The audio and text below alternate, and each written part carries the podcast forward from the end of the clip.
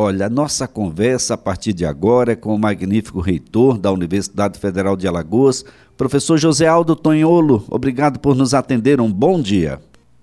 Bom dia, Elias. É sempre um prazer muito grande estar aqui com, contigo e com toda a equipe da CBN. Bem, a máquina estava toda azeitada, todo mundo empolgado para retomar as atividades, mas a Covid não tem dado sossego, não é, professor? Como é que fica então o calendário acadêmico deste ano? Pois é, Elias, a gente está num momento de muita incerteza, né? Quando a gente acha que a pandemia está indo, ela volta, volta com toda energia, né? Mas são os aprendizados que a gente vai ter nesse novo cenário. Com relação ao calendário acadêmico, Elias, nós estamos agora no meio do semestre letivo relativo ao, ao primeiro semestre de 2021 porque nós tivemos lá no ano de 2020 um, um, semestre que a gente chamou de período letivo especial que não foi computado. Então, nós estamos nesse momento no meio do semestre, que começou em outubro e que vai até final de março.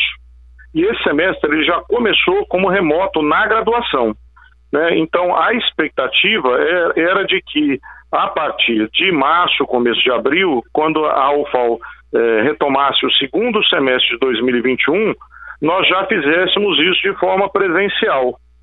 Mas nesse novo cenário, com o recrudescimento da pandemia, né, e, e, nesse momento específico em que a gente teve, por exemplo, é, que suspender a atividade presencial administrativa no campus Acessimões por conta dos surtos de Covid, fica muito difícil de refazer esse planejamento. A gente está acompanhando todo o cenário da pandemia, nós estamos com os especialistas, inclusive segunda, na terça-feira próxima, dia 25, aniversário da UFAL, nós vamos ter uma reunião do Conselho Universitário para discutir de novo o cenário da pandemia e a retomada.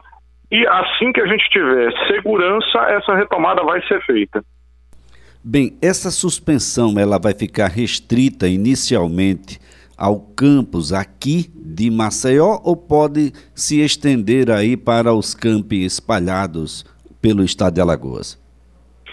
Nós optamos por suspender nessa semana, só até sexta-feira, a atividade presencial, eh, levando em conta que na, na reitoria, por exemplo, nas unidades acadêmicas do campus AC Simões, a gente já estava com mais de, de 70% de atividade presencial, só em função do surto de Covid. Nós fizemos testagem na semana passada e na semana retrasada. Né? Eh, a testagem da semana retrasada já levantou um alerta, a da semana passada nos obrigou a suspender a atividade na sexta-feira.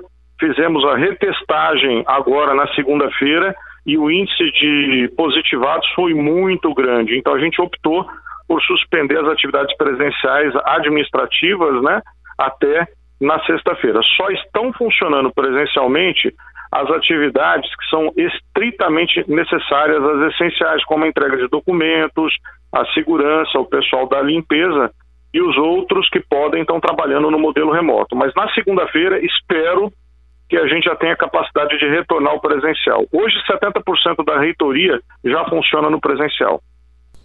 Agora, reitor, e quanto aos novos alunos, alguma informação? É, os novos alunos, os que estão ingressando é, agora no, por conta do SISU, estão começando as atividades no final de março, começo de abril, né, no próximo semestre.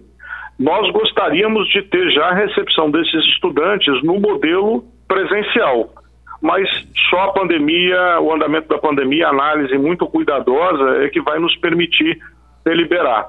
Né? É, o Conselho Universitário vai se debruçar sobre isso.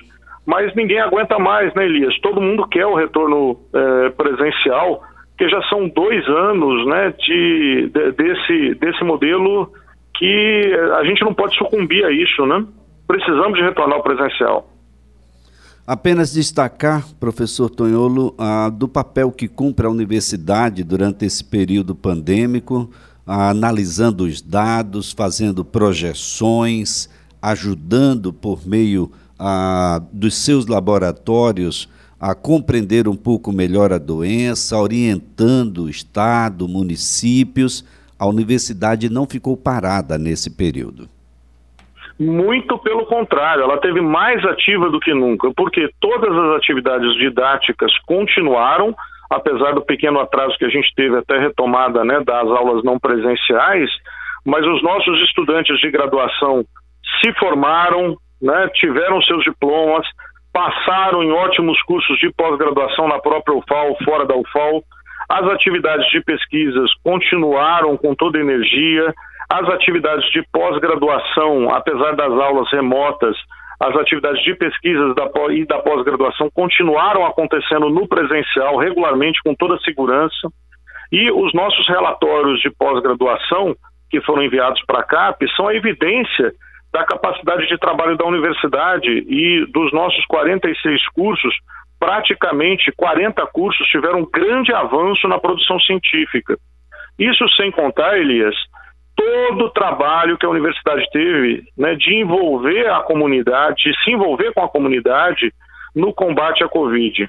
Né, seja nosso hospital universitário, que deu um show de atendimento como melhor unidade UTI Covid de toda a rede federal, né, reconhecida pela CGU, os laboratórios de testagem de Maceió, de Arapiraca, que trabalharam a todo vapor né, na testagem por RT-PCR, os estudos de, de pandemia, a produção de máscaras naquele momento mais crítico, de álcool em gel. A universidade esteve sempre presente.